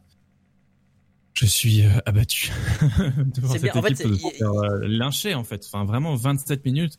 J'ai regardé le temps du match tout à l'heure et j'ai vu une heure. J'étais Ouais, même avec les pubs et tout, tu te dis une heure, wow, chaud. Ouais, tu vois, et puis tu te dis voilà, tu te dis euh, une heure. Tu sais qu'il y a des trucs qui sont incompressibles, tu vois, dans dans le format Overwatch. Il faut que ça dure une heure, euh, un first to shoot, un bah, bon, bon, bon, bon, bon, bon. C'est c'est c'est terrible. Bah, de fait, euh, il y a eu moins de la moitié du temps de jeu effectif, quoi. Ben oui, voilà. Donc euh, ça, ça continue malheureusement encore pour cette équipe et c'est, et c'est, c'est terrible. Euh, c'est vrai qu'on pourrait faire un point, comme on fait un point Chazé Bigouze chaque, chaque podcast en positif, on devrait faire un point Boston en négatif. Pauvres équipes. Shabba, Ton Horrible. flop. Euh, alors mon flop, euh, ça va être principalement New York. Enfin, ça va, le flop, ça va être euh, plutôt, alors, je vais englober. Le flop sera le manque d'adaptation et de, de tentatives de changement de certaines équipes. Bon, New York contre Guangzhou, ça a été criant. Hein. On n'a pas changé de compo, on n'a pas changé de membre. On a changé après la map de contrôle comme ils font souvent. Et euh, bah, on a maintenu une paire de DPS qui qui a pas fait grand chose concrètement. J'attends toujours qu'ils sortent Néné parce que c'est clairement le meilleur Macri de leur effectif et que quand il y a Macri on le voit pas. Donc euh, je point d'interrogation, point d'interrogation pour euh, pour New York. Il y a je sais pas, c'est j'ai l'impression que New York retombe dans des travers qu'on a déjà euh, évoqués pour pendant longuement pendant la saison 2 et qu'on avait déjà pu voir en saison 1, c'est que ils sont enfermés dans une manière de jouer avec certains joueurs et euh, ils ne tentent pas un changement. Le seul truc qu'ils tentent et ça marche pas du tout pour le moment, c'est comme l'année dernière, ça marche. Ils ont pas, ils ont pas beaucoup fait jouer Flower et qu'au final, euh, ça s'est mal passé quand il a joué en fin de saison. Là, ils essayent beaucoup de mettre en avant Who Are You, qui est censé être leur nouvelle pépite. Et bah si ça marche pas, faut, faut peut-être arrêter de, de, de l'user le genou. Hein. Et je dis qu'il est tout jeune, c'est il a dit, il a 18 piges. Mettez quelqu'un d'autre. Au pire, c'est, il est pas obligé d'être exposé comme ça et de prendre tout dans la dans la poire parce que clairement, c'est ce qui se passe en fait. Il est énormément pointé du doigt, mais il est jeune. Enfin, bah, je, je trouve leur gestion en fait au niveau de qui joue est très discutable. Et pour rejoindre ce point-là, j'ai mis Gladiators en deuxième partie de flop parce que euh, Mirror a été la semaine dernière le joueur qui a fait le plus de dégâts par minute avec Echo et sans doute un des joueurs les plus brillants avec ce personnage-là. Euh, tu joues contre une équipe de Paris qui joue Echo. Pourquoi tu ne mets pas Mirror sur Echo en fait? Pourquoi? C'est le, le duel de Echo, il était totalement à la portée de Mirror. Et Gladiators s'en est privé alors que c'est pourtant un énorme atout d'avoir un joueur qui peut cartonner comme ça sur ce personnage. Donc voilà, je, je, je- même si Chaz et Bigous sont des joueurs euh, légendaires et que je les adore de tout cœur, euh, je mettrai Gladiators dans le flop cette semaine parce que je pense qu'avec un Mirror sur Echo, euh, il y avait une map 5, hein, 100%. Ils ne le sauront, euh, hélas, jamais. Je- il l'a, alors j'allais dire, il l'a pas joué du tout, tu exagères. Il l'a joué 22 secondes. Voilà. Superbe. Euh, alors mon flop, moi je vais continuer de, de, de m'insurger contre l'organisation bancale de l'Overwatch League. C'est mon, Ouais. c'est devenu mon nouveau euh, gimmick. Je suis un vieux râleur. Euh, et donc je suis un vieux râleur parce que cette euh, organisation du tournoi de mai, elle avait l'air sympathique. Euh, bon, je m'étais dit pour une fois, ok, c'est pas trop mal. Je trouvais juste bizarre que euh, on arrive à classer les équipes sur quatre, euh, sur trois ou quatre matchs selon les régions. Je me suis dit bon, ça va être un bazar pour gérer les euh, les tiebreakers. Mais j'ai découvert un truc encore plus drôle. C'est qu'en Amérique du Nord, il y a une équipe qui va jouer quatre fois au lieu de trois. C'est Vancouver Titans. Comment ça se fait que vrai, dans un tournoi où c'est déjà le bazar pour classer tout le monde de manière à peu près équitable, tu fais, tu, tu te rajoutes une complication en faisant en sorte qu'il y ait une équipe qui a un match de plus, donc qui va fausser complètement les classements au milieu parce que bref. Donc ça m'énerve. Euh, maintenant, je repose, euh, je reprends le cerveau et je le remets dans, ma boîte crânienne. Et je me dis peut-être qu'il y avait une histoire de nombre de matchs à jouer. Euh, on tombait sur euh, un nombre impair avec des équipes qui sont au nombre de 13. Donc peut-être qu'il y a une équipe qui devait se sacrifier et jouer 4 matchs. Bon, d'accord. Peut-être. N'empêche que ça reste mal organisé. Voilà. Le top, messieurs. C'est Atao qui commence. Oui, à mon top, c'était donc Nico sur Echo. Ça rime en plus. parce que j'ai adoré voir, euh, j'ai voir Echo jouer. Je trouve que c'est bien d'avoir un personnage aérien. Ça manquait, je trouve, dans, enfin, je trouve qu'il y avait Farah et euh, il y avait euh, donc Merci. Il n'y avait pas eu vraiment de nouveaux personnages aériens et je fais que, et je trouve que la manière dont ils l'ont ajouté, ça s'inscrit exactement aussi dans la demande des joueurs de, donc, euh, de, d'enlever le, les CC donc je trouve que ça ramène du mouvement dans le jeu. et les gens sont contents de revoir la dive et que ce personnage participe à la dive. Je trouve ça vraiment excellent.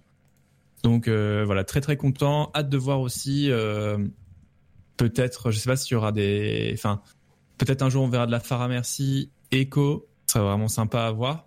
Mais le Bah. fait de rajouter de la verticalité comme ça, euh, je trouve ça vraiment top pour le coup.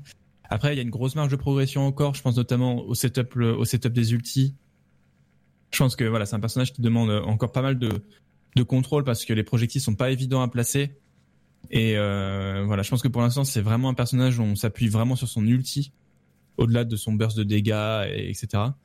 Donc euh, voilà, je pense que c'est un personnage qui a un gros potentiel. Et Nico qui l'a joué, ça m'a fait plaisir de voir que voilà, il a vraiment eu un impact dans le jeu, euh, dans la stratégie qui a été mis en place. Donc je suis content de le voir à, à ce niveau-là et content de le voir gagner contre Gladiators. Je suis obligé de te reprendre à Tao et du coup je vais enchaîner avec mon top puisqu'il y a eu la compo Farah, Merci, Echo jouée par les Chengdu Hunters, la compo que Ah, nous avions an- euh, amoureusement euh, nommée les ailes de l'enfer la semaine dernière avec Shaba. Et euh, on a eu l'immense plaisir euh, de voir Chengdu la jouer sur le premier match face à Londres. Alors, euh, sans succès, hein, voilà. C'est-à-dire qu'ils se sont fait, ils se sont fait Ah. écraser. Mais c'était quand même hyper rigolo et ça nous a permis de mettre cette euh, fabuleuse image de Nicolas Cage souriant euh, béatement sur Twitter. Donc, euh, on était très contents.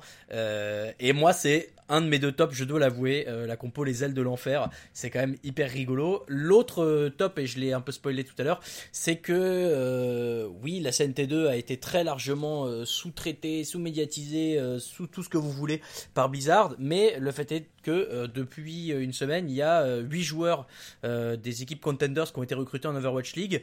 J'ai vu certains aigris sur Twitter, Monte Cristo, euh, pour euh, se dire dire que c'était le signe que ça allait mal, que les joueurs pro quittaient Overwatch, très bien, blabla. De toute façon, lui, il est jamais content. Donc, euh, moi, je préfère y voir un côté positif que euh, les gens qui sont en Overwatch League, euh, enfin, qui sont dans les contenders depuis plusieurs années, euh, bah, voient leurs efforts récompensés. Et euh, j'espère que ça va. euh, Peut-être pas relancer la CNT2 parce que de toute façon à mon avis c'est trop tard, mais euh, au moins euh, donner un peu d'espoir à, à ceux qui y sont encore et qui voient que c'est possible, qu'il y a forcément des joueurs qui vont prendre leur retraite d'ici la fin de la saison. Donc euh, j'espère que ça va être l'occasion pour ces équipes de voir leurs joueurs promus dans la grande ligue. Voilà. Oui. Shaba, ton top. Eh bien, euh, mon top cette semaine, c'est Dalton, parce que c'est c'est un, chou- c'est un de mes chouchous depuis Ah, super merde. longtemps. Je voulais Tout mettre la musique, j'ai pas préparé, je savais. Tagada, voilà Dalton. Eh ouais, sacré Jonas. Et bien sûr, Jodassin, bien sûr. Euh, non, enfin, franchement, c'est c'est comme Cory en fait. C'est des joueurs que, comme je m'intéressais beaucoup à Gladiators et à leur équipe académique parce qu'ils faisaient des belles perfs en Contenders, il y a des joueurs qui en avaient émergé. Cory qu'on a vu arriver en Overwatch League en saison 2 et du coup repartir aussi, triste. Euh, et Dalton, qui euh, du coup était d'abord chez Toronto Esports puis Gladiators Legion.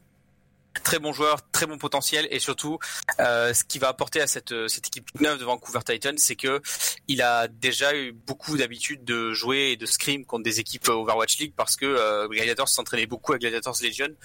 Et puis bah, le, le, garçon est encore très jeune, hein, il a 18 ans, il est complet, il peut jouer beaucoup de choses. Euh, déjà super efficace avec sa Tracer. Voilà, on le verra pas toutes les semaines sur Tracer parce que les héros pool, parce que toutes ces choses-là. Mais euh, dans l'idée, voilà, il est très versatile, il apporte énormément de choses à, à cette équipe des, euh, des, Gladi- des, des Gladiators. Désolé, j'aurais aimé qu'ils soient chez eux. Eh oui. Euh, les Titans, mais euh, voilà, je pense que euh, lui et KSA, c'est des joueurs sur lesquels euh, c'est cette nouvelle mouture des Vancouver Titans peuvent s'appuyer pour euh, pour essayer de progresser. Très bien. Bravo à, Dal- à Dalton. Donc j'allais dire à Joe Dalton, mais c'est vraiment. Il va y avoir plein de blagues à faire, ça va être génial. Messieurs, on passe aux questions après le jingle. Des explications de pourquoi la cote est si forte Eh bien c'est très simple Jean Edouard. Et c'est le maître de cérémonie Shaba qui va euh, poser les questions. Tout à fait, ouais, tout à fait. Pour les questions, bah, il y en a un petit peu moins. C'est vrai qu'on a mis le tweet un peu euh, un peu Ouais, tardivement euh, faute. ce pardon, matin. pardon à tous. Mais euh, voilà, bon comme d'habitude, hein, vous avez maintenant vous le savez, si on vous pose pas votre question, c'est parce qu'on a déjà évoqué euh, le contenu de la réponse euh, plus tôt dans le podcast. Euh, alors, bah mini boo, classique, habitué des questions. Pensez-vous que le mercato est fini? Pas fini? Est-ce Ah, que ça va bah. se calmer enfin, dit-elle? Messieurs, Bah non, il faut déjà que Washington recrute un DPS. déjà c'est pas fini. Il va falloir que Vancouver continue de recruter aussi parce qu'ils n'ont pas le droit d'avoir que 6 joueurs normalement. Euh, Donc euh, non, moi, j'espère qu'il y a encore des joueurs justement qui vont arriver en Overwatch League et, et venir bousculer un peu euh, ceux qui sont trop bien établis. Atao, même son de cloche. Oui, et puis je pense qu'on est aussi dans une période où peut-être encore pendant quelques semaines des joueurs vont quitter la scène, euh, parce qu'on est dans un, la scène va se stabiliser à mon avis, parce que le fait qu'il y a eu le, il y a eu le, le Covid plus la sortie de Valorant, je pense que ça a créé un émoi chez les joueurs. Donc ceux qui voulaient sortir le, le plus rapidement, on va dire du, de là, sont sortis. Et euh, va peut-être en une semaine ou deux, et euh, ça va se stabiliser. Il y aura des gros changements en fin de saison. Ok, ma foi. Je suis, euh, je suis plutôt euh, d'accord avec euh, avec LT pour le coup. Moi, j'ai- j'aime bien, j'aime bien que ça bouge et je pense que ça va pas s'arrêter de suite. hein. On rappelle, on a des les anciens Vancouver Titans qui sont sur le marché. Oui, il faut qu'ils retrouvent une équipe. Ils ont pas, des- ils ont pas pris leur retraite. Hein. euh, Alors, Ryu je, je le balance. Ryu Je, le voilà, mais je, le- enfin, je pense pas que Fischer euh, va, va retenter une aventure parce qu'à chaque fois qu'il va quelque part, il jinx l'équipe et ça se passe mal. Mais euh, il y a des rumeurs comme quoi euh, Runaway monterait son équipe Valorant avec euh, Axel, Seominso, Bumper, euh, Ah. Ru- Runner, du coup le, le Dans quelle équipe, pardon? leader de la structure Ah, avec Valorant. Runaway. Valorant pour euh, Chez, chez Runaway. Runaway. Ah ok ok. Qui Ok. retournerait euh, à la maison en gros pour pour jouer à Valorant avec euh, le proprio de l'équipe euh, dans dans la line-up. Ça après c'est à prendre avec d'énormes pincettes parce que je pense que leur volonté première ils l'ont quasiment tous répété c'est de de trouver une place de retrouver une place en Overwatch League mais si ça se fait pas c'est c'est quelque chose qui est potentiellement envisageable si on en croit les les les ragots. Euh, ensuite, on est à peu près à mi-saison sur le par rapport au planning d'origine. Quel est votre sentiment global sur cette première partie de saison? Bah, pas facile. Euh, moi je commence. Euh, Vas-y, Atao. Ah, euh, je suis. euh, alors on en parlait au début du podcast. Euh, J'éprouve moins de plaisir globalement à regarder déjà le l'Overwatch League euh, du fait de la situation, du fait de tout ce qui se passe autour. Donc euh, du coup je regarde cette ce- du coup je regarde euh, un peu biaisé donc euh, c'est ce nouveau cette saison et cette saison qui est euh, avec la situ avec le contexte hein, avec les contextes mais aussi les choix de Blizzard qui est euh, ben pour l'instant pour moi catastrophique en fait. Euh, parce que parce que elle avait bien commencé, il y avait des belles promesses, mais euh, le Covid passant, euh, les décisions de Blizzard aussi, le départ des joueurs, voilà, donc il y a plein de facteurs qui font et, des responsables qui font que ou pas d'ailleurs, qui font que ben malheureusement voilà, ça donne un- une saison qui est qui est décevante. Parce que c'est quand même très dommage de regarder tout ça en, ligne alors que c'était un spectacle quand même hyper mé- médiatisé, beaucoup d'images, de de contenu et tout ça qui avait été créé là, on se retrouve voilà au strict strict strict minimum. Je suis d'accord. C'est décevant, mais c'est pas, c'est pas que la faute. euh, c'est pas que la faute de Blizzard. Pas que. Non, non, c'est sûr. Globalement, euh, globalement assez d'accord avec vous, messieurs. Euh, ensuite, on va passer à OQO qui nous pose deux, deux questions assez intéressantes. La première, Philadelphie est-elle une équipe cinquième point? Ces dernières semaines, on pourrait croire que l'équipe perd peu, un peu de l'avance qu'elle avait sur les autres en début de saison, mais que le mental devient leur plus grande force. Ils ont toujours euh, eu la, ce, ce, ce côté, euh, pas remontada, mais, euh, mais ouais, aller en, en, en cinquième carte. Ils avaient même le record de cinquième carte jouée à un moment, je me demande. euh. Donc euh, ouais, c'est ça toujours. Est-ce que c'est parce qu'ils ont du mal à gagner? Je sais pas, mais le fait est que euh, avoir le mental en Overwatch League, on a vu que c'était toujours une bonne chose et, et pour eux de, bah, Ouais. voilà, de pouvoir résister à des remontadas adverses, de pouvoir euh, grappiller une carte puis une autre puis une autre. euh, je sais pas si c'est une map cinquième carte, mais euh, s'il y a une équipe que j'ai pas envie de jouer en arrivant en cinquième carte, c'est Philadelphie, ça c'est sûr. Ok. Ok, Atao, à peu près pareil. Globalement pareil, et puis c'est vrai que maintenant il commence à commencer comme une équipe assez monstre d'expérience, hein, a- c'est comme une équipe euh, qui fait preuve d'une, je trouve, d'une assez grande stabilité, qui a quand même bien su garder sa colonne vertébrale dans son équipe et les joueurs phares. Donc c'est sûr que c'est une équipe qui euh, qui est peut-être euh, voilà un peu un peu en, un peu en dilettante et qui euh, choisit aussi ses méta, mais c'est quand même euh, une équipe euh, voilà qui a un mental d'acier de par aussi son expérience. C'est vrai que quand ils repensent, euh, il y a peu d'équipes qui ont euh, une structure très proche de ce qu'ils avaient saison 1. Euh, Ouais, ouais, j'ai- clairement. j'ai New York et eux en tête. Je suis en train d'essayer de faire le tour du reste, mais il y en a pas des masses. Hein. Ah, Ça, ça, a Et- beau- ça a bougé partout, sauf euh, voilà, New York, euh, Il Philly. y, a- il y a- il y a eu des changements, mais ils ont quand même. euh, Tu sens qu'ils ont toujours voulu garder euh, donc leurs éléments carpés, Poco, Sado, Boombox et Echo ensuite qui est venu se rajouter en saison 1. Ouais. Mais euh, du coup, euh, tu sens que quand même euh, il y a un projet qui s'étale sur plusieurs années, plusieurs mois, plusieurs années, contrairement à d'autres équipes. Donc c'est quand même euh, notamment avec la construction de la salle et tout ça. Ouais, ouais. Enfin, tu sens que le projet Philly, c'est un projet, euh, voilà, c'est un projet Ouais, c'est solide quoi. Enfin, ça fait plaisir. On à est voir. d'accord. On est d'accord. Deuxième question de OQ, du coup, où est-ce que vous verriez rebondir les anciens Vancouver Titans et pourquoi si l'argent n'était pas une condition de recrutement Ah. J'aime bien la petite mention. Bon, du coup, tout à l'heure, Ah, on disait Slime idées potentiellement euh, chez Florida? Je sais même pas s'ils en ont besoin. Moi, je serais, moi, je serais Boston, j'aurais recruté toute l'équipe. Mais je pense que c'est pas leur, euh, ils ont pas le Mm. budget. Mais Non. Mais sinon, euh, ouais, ça aurait pas été si con. Après, euh, aujourd'hui, euh, aujourd- il y, a, il y a pas beaucoup d'équipes qu'on qu'on plus assez, enfin, qu'on qu'on peu de joueurs et qu'on donc la place pour, pour des mecs en plus.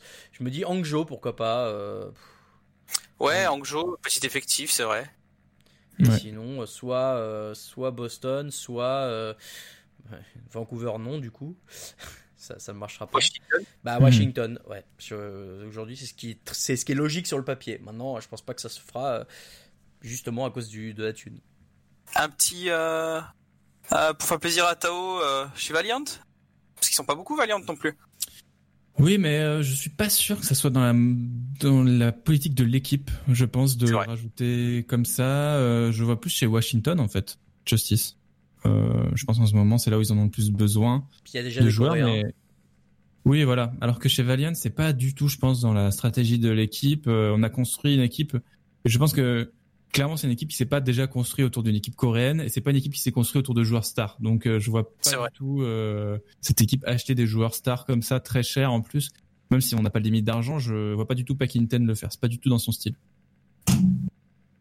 Ma foi. Ma foi, bah, on va bien voir euh, qui, euh, qui aura le, qui décrochera la timbale, on va dire, hein, pour les Vancouver Titans, parce que quand même, ils sont, ils sont plutôt cotés sur le marché et ça m'étonnerait pas quand même qu'on ait pas mal d'équipes qui se, qui se les arrachent, hein, les petits, Euh, euh, les petits Renault, ex, ça- ex Yeti. euh. Ça fait une semaine qu'ils sont sur le marché et pour l'instant ça n'a pas bougé. Donc j'espère qu'il y a des équipes qui vont se lancer quand même. Oui. En tout cas, ce serait, ce serait très, je trouve que ce serait préjudiciable au Overwatch League de perdre des talents pareils. Ah bah, qui veulent, euh, ils continuent à y jouer d'ailleurs. D'accord. surtout ça. Euh, ensuite, bah, Caramel Panic, notre habitué, les duels. Yes. Euh, messieurs, Echo ou Farah? Tu parlais de, de personnages aériens à Tao tout à l'heure. Euh, je dirais, moi je dirais Echo. J'ai plus de feeling sur le perso quand je le joue. Euh, moi je vais dire Farah parce que je me méfie encore de, de l'aspect euh, c'est nouveau donc c'est mieux. J'avoue que j'aime bien Farah quand même. Les ultis, euh, le déluge de roquettes c'est rigolo quand même. Euh, J'aurais été plus Echo parce que le, le, le, le coup de la copie me, me, me plaît beaucoup en fait. Je trouve que ça, ça apporte beaucoup de, de versatilité au personnage. Et du coup, ça demande beaucoup de polyvalence aux joueurs aussi. Aussi. Euh, Fuel ou Dynasty? Oh. Fuel dis. Ouais, je- c'est marrant, hein, on n'aurait Mhm. pas pensé mais il y a quelques semaines. Mais ouais, ouais Fuel. Hein. Je- Je sais pas. Ouais, je... ouais, Fuel. Fuel en fait.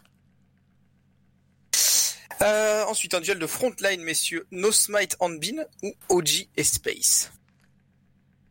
Ah. Ah, il y a Space quand même donc. Euh... Ah, Non, no, no Smite on Bean en vrai. La, la, sur, no, sur, la, Ouais, le- je suis d'accord. sur la paire No Smite on Bean, sur les individualités euh, OG et Space pour Space. Mais du coup, No Smite on Bean. Je suis d'accord avec Alti. Ouais, je, je dirais la même parce que s'il n'y avait pas OG pour combler Space, euh, ça aurait été. euh, Alors la question, la, que- la question, euh, la question tricky, euh, une bonne équipe contenders NA coachée par le coach de Boston ou la meilleure équipe d'Open Division coachée par le coach de Valiant? Ah. Bah, est-ce que euh, la question c'est pas juste euh, le coach de Boston ou le coach de Valiant du coup? Pas Valiant alors. Bah ouais. Hein. Bah, Non mais enfin je veux dire, je, je me rends pas compte parce que je regarde pas ces scènes là, mais est-ce que une bonne équipe Oui. d'Open Division euh, peut pas être à peu près aussi forte qu'une bonne équipe de Contenders? Oui, bah ça dépend, de, ça dépend, mais ça dépend de quelle équipe. Après, euh, si on, on joue sur les capacités de, de scouting de Pakinten, Pakinten il te fait la meilleure équipe. Il peut te, clairement te faire la meilleure équipe euh, pour, le, pour les Open Div et te l'envoyer euh, championne des, des contenders, comme euh, a failli le faire Clockwork Vendetta, quoi, à une époque euh, en Europe, qui est qui est été, euh, qui est monté en Open Division et ensuite qui allait tout casser en contenders. Trials puis contenders. Ouais. En plus il y avait un style. Donc, euh, oui, clairement, euh, clairement, oui, c'est Je vois Pakinten euh, au-dessus. ouais. Avec Ouais, son moi aussi, j'aurais pris ça. Et la dernière pour la route, quelle est la map que vous aimez le moins sur le jeu? Droskaya Ah ouais. J'aime bien cette carte. Euh, Non. Moi, je dirais Colonie Lunaire Horizon. Ah Et Ah oui, d'accord, Paris, d'accord. c'est bien nul. Paris, c'est bien nul aussi. Paris, Mais je dirais Colonie Lunaire. ouais. Non, moi c'est Volskaya, vraiment. Bah, vous avez trouvé, euh, vous avez trouvé ça peut-être un peu bizarre, mais moi la map que j'aime le moins c'est Busan. Ah ouais? Ouais. Elle me casse les pieds comme map de contrôle. Je peux comprendre. Oui, je peux comprendre. Moi, elle me passionne pas. C'est pas. c'est- vrai, c'est vrai. il y a des maps de contrôle qui sont tellement plus sympas. C'est vrai que Busan à côté, bon. C'est vrai. C'est vrai qu'elle est pas très originale cette carte. Voilà, bah du coup, euh, c'est sur euh, sur ces bonnes paroles, sur le manque d'originalité de Busan, qu'on euh, qu'on s'arrête là. Voilà pour les questions. Merci à toutes et tous hein, pour pour les questions de cette semaine. La semaine prochaine, promis, on s'y prend un peu plus en avance, que plus de personnes puissent euh, demander des petites choses. On se retrouve du coup après le jingle pour la preview de la semaine prochaine.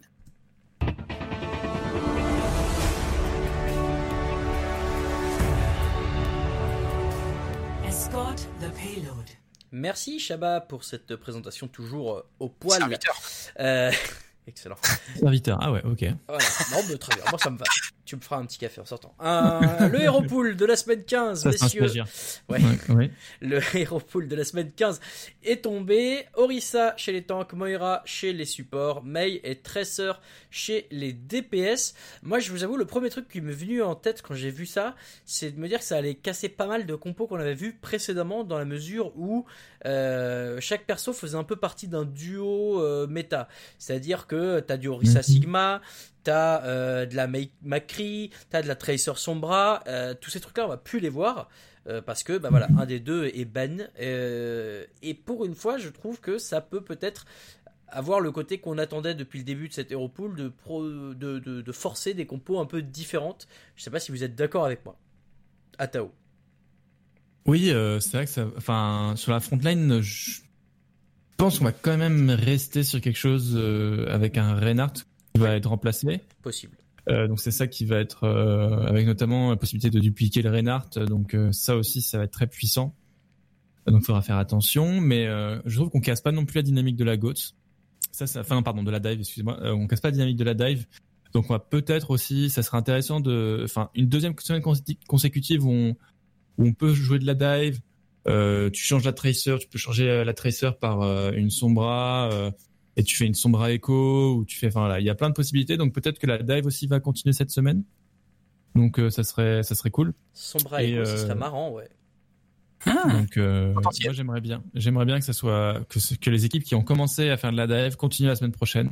Parce que c'est moi je trouve que c'est rafraîchissant la dive et ça fait du bien d'en voir. très bien.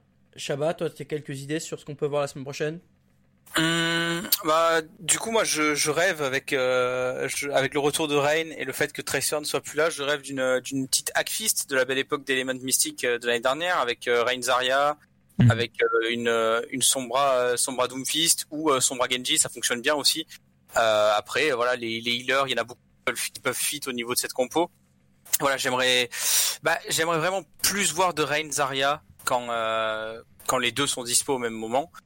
Euh, sinon, bah, pour les DPS, j'avoue que c'est pas c'est pas mal. On peut avoir des, variantes de dive, peut-être euh, des Winston Diva avec Sombra Genji. Hein, on l'a eu pas mal de fois, ça aussi. Euh, je suis pas sûr qu'on voit énormément de Brigitte, sauf si ça vraiment dive à tout va, genre une équipe comme Guangzhou la semaine prochaine. Certes, c'est Chengdu, mais attention, hein, euh, le retour de Brigitte, c'est quand même assez fort contre de la dive.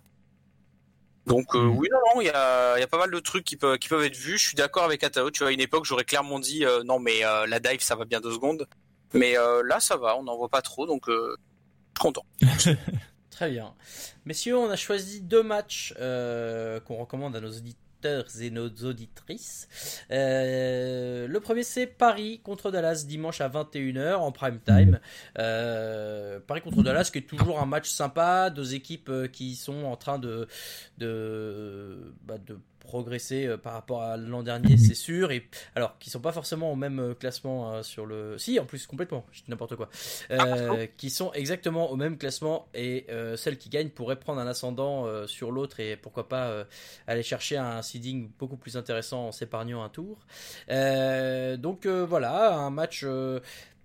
Qu'avant on aurait pu qualifier de duel de Frenchie, sauf que euh, du côté de Dallas, Mhm. euh, on a zéro nouvelle d'AKM et, et de. Ah, c'est incroyable. hein. C'est incroyable. Unco. Unco. Voilà, mais surtout qu'Unco c'est depuis le début de la saison, donc au bout d'un moment je me demande ce qu'ils font. Je pense qu'ils attendent juste la fin de la Il est saison. malade, je pense. que- C'est un rhume, euh, c'est le rhume, je pense. Ouais, euh. le rhume 19, euh, c'est un rhume très fort. Non, mais bah, pff, je- bah, malheureusement, je pense juste que le contrat de il- Dallas ne veut pas le racheter parce que ça leur reviendrait trop cher, et du coup, ils attendent la fin de la saison pour le libérer, et puis voilà quoi. Oui, je pense.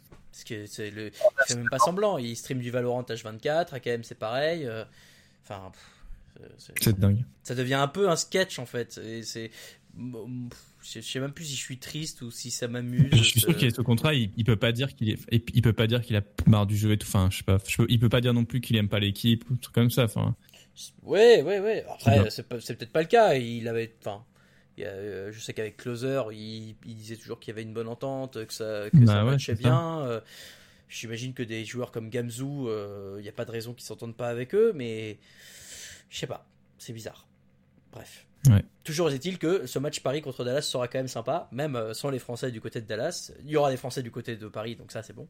Euh, un petit vainqueur sur ce match, messieurs. Qu'est-ce que vous voyez, Chabat? Qu'est-ce que tu vois dans ce match? Ah, Bah, je t'avoue que je suis très curieux de voir Dallas quand même qui va jouer sans DK et sa Tracer parce que clairement c'était son personnage signature ces dernières semaines et c'est ce qui explique en, en partie en tout cas le regain de forme de, Oui. de l'équipe texane.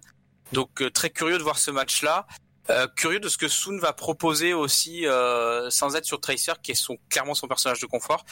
Euh, bah, j'aimerais bien quand même 3-1 Paris parce que à choisir je préfère quand même Paris à Dallas.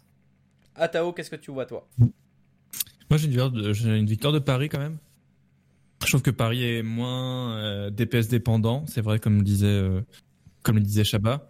Et euh, je trouve qu'ils sont globalement dans une meilleure forme en fait. Euh, je trouve stratégiquement aussi ils sont plus au, au point. Donc euh, et Echo n'est pas ban et Nico l'a déjà joué. J'ai l'impression qu'il est, enfin je vois pas trop de DPS jouer euh, jouer Echo euh, du côté de Dallas en pour l'instant. C'est ce que euh, j'allais demander. Ouais, qui euh, joue la Echo Pour l'instant, il n'y a personne. ça serait DK je pense. Mais DK c'est un joueur il scan plutôt. C'est Doha euh, qui l'a joué si, Doha, si ouais. Doha- Oui. Et du coup, euh, oui, et du coup, tu ferais passer DK su- parce que euh, tu ferais passer sur euh, sur son bras. Je pense que ça serait plus facile. Ouais, DK peut la jouer à son bras, il l'avait joué pour les Gladiators l'année Mhm. dernière, ça se passait à peu près. Donc je pense que ça va faire ça, à mon avis, ouais. Donc victoire de Paris plutôt. Ouais, moi je suis assez d'accord avec vous. Oui, 3-1, je Euh, pense. Mm. 3-1, ce serait effectivement assez bien. Deuxième match qu'on vous recommande qui peut être assez rigolo. Euh, c'est le premier match de la semaine, si je dis pas de bêtises. C'est Chengdu contre Séoul, euh, samedi à 10h. Donc c'est ça, le premier match de la semaine. Alors, effectivement, sur le papier, c'est peut-être pas l'affiche de la semaine, mais euh, en fait, pour Séoul, c'est quasiment la dernière chance déjà pour pas avoir un classement absolument dégueulasse dans la mesure où euh, Chengdu est, juste derrière eux au classement. Donc euh, bon, il vaut mieux gagner ce match-là et euh, bah, se rattraper un peu. euh, oui, ils viennent de gagner un match face à Shanghai. N'empêche qu'ils sont toujours dans le négatif et que aujourd'hui, euh, moi, si tu me demandes, j'ai toujours un a priori euh, mauvais sur cette équipe. Quoi. Je considère pas que c'est encore une équipe très forte en Overwatch League. Donc c'est peut-être le moment de se rassurer un peu, de mettre un gros stomp face à Chengdu. Même si, bah voilà, Chengdu, tu sais jamais sur quel pied danser. Donc pas facile. Et c'est pour ça qu'on vous recommande ce match. Messieurs, même question que tout à l'heure. Qu'est-ce qu'on qu'est-ce qu'on voit dans ce match Ah, Tao, tu commences? Puisque tu connais bien euh, les deux équipes. je connais extrêmement bien. Quel, enfant. Euh, Non, mais- cool. Non, non, mais en fait, je vois plutôt. euh, Enfin, moi, j'aimerais bien voir Séoul, euh, voir Séoul gagner dans ce match-là. Euh, après, euh, pour l'instant, au niveau des compo, enfin, au niveau des pics des bans, je réfléchis. Mais je pense que, enfin, Séoul devrait l'emporter contre Chengdu. Euh, après, ça risque d'être euh, un match, euh, un match accroché au vu de la méforme de Séoul en ce moment. Mais je trouve que sur le papier, normalement, Séoul devrait l'emporter en fait contre Chengdu. Tant que Fitz a son McCree, ça va quoi. Voilà. Ouais, ouais, s'il a son Hanzo, ça marche aussi, hein, vu comment il a été fort avec Hanzo euh, ce week-end. Euh, je suis assez d'accord avec Atao globalement. Hein. C'est un match que Séoul doit remporter parce que perdre contre une équipe qui est aussi instable et illisible que Chengdu. Alors certes, ils sont un peu moins illisibles qu'en saison 2, mais quand même, c'est une équipe euh, qui est ouais. on sait que ça va être le chaos et euh, on sait que si tu les sors d'une certaine zone de confort, euh, ça, ça se passe pas très bien. Donc, euh, je pense que Séoul a quand même les cartes en main pour euh, empêcher tout, tout ce tout ce bazar. S'ils perdent, il faudra se poser d'énormes questions. Par contre. Bah, s'ils se perdent, ouais, ça devient euh, compliqué. Après, euh, tu vois, je pense typiquement au duel euh, sur la front line. Euh, Ameng qui sort. euh, vu qu'il n'y a pas de Mei, Ameng sur Bulldozer euh, peut peut-être être un peu plus. chaotique que, que s'il y avait la Mei, mais si, les, les types en face sont quand même censés être meilleurs, quoi. Donc, bon. Hmm. Normalement, Séoul devrait l'emporter. Normalement. C'est samedi à 16 euh, samedi 16 à 10h et l'autre match qu'on vous recommandait c'était euh, 21h dimanche soir Paris contre Dallas. Messieurs, c'est comme ça que se termine euh, ce Mhm. podcast numéro 87. Déjà, ah là là, ça passe vite quand on s'amuse. Où est-ce qu'on peut nous retrouver comme toujours euh, sur euh, Ocha, Spotify, Deezer, euh, tout ce que vous voulez de sites de podcast, Apple Podcast, Google Podcast, at Atao LBC pour Atao, at Chabaloutre pour Chaba, at Raoul VDG pour moi-même. Et puis bah oui, c'est vrai qu'on oublie de le dire. Et je m'en suis souvenu parce que j'écoutais un autre podcast qui en faisait, euh, qui en parlait. Mais n'hésitez pas à mettre 5 étoiles sur euh, Apple Podcast pour euh, que le Ah, podcast oui. prenne de la, prenne de la, de la visibilité parce que c'est vraiment ça qui, qui marche bien dans le référencement. Voilà. Et puis on Euh, vous on vous lit votre petite review si jamais vous Voilà. mettez 5 étoiles. hein. et on vous lit, donc vous pouvez mettre n'importe quoi, on sera obligé de le lire. Euh, Oh, vous, pouvez, toujours plus. vous pourrez dire, euh, vous pourrez faire, vous pourrez faire dire n'importe quoi à Shabba puisque c'est lui qui sera désigné pour le lire. Donc, euh, Allez. ah bah tiens, eh ben, je vais aller mettre une review 5 étoiles et je vais mettre, euh, je n'ai jamais pu blairer Frenchy Marie, j'ai toujours préféré euh, Narvis Podcast. Voilà, et tu seras obligé de dire ça à l'antenne. Aïe aïe aïe aïe aïe. Il est génial. Le podcast est euh, sur Nervsiscast sur Twitter. Messieurs, un grand merci. Un plaisir. Un plaisir. serviteur, Également. comme toujours. Et euh, on se retrouve la semaine prochaine pour débriefer encore tous les matchs et toute l'actualité de l'Overwatch League. Euh, voilà, en fait, j'avais pas préparé la suite, donc je vais juste dire merci et puis à bientôt. Salut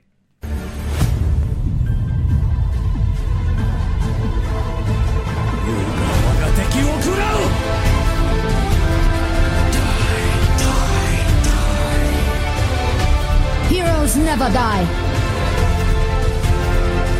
Nerf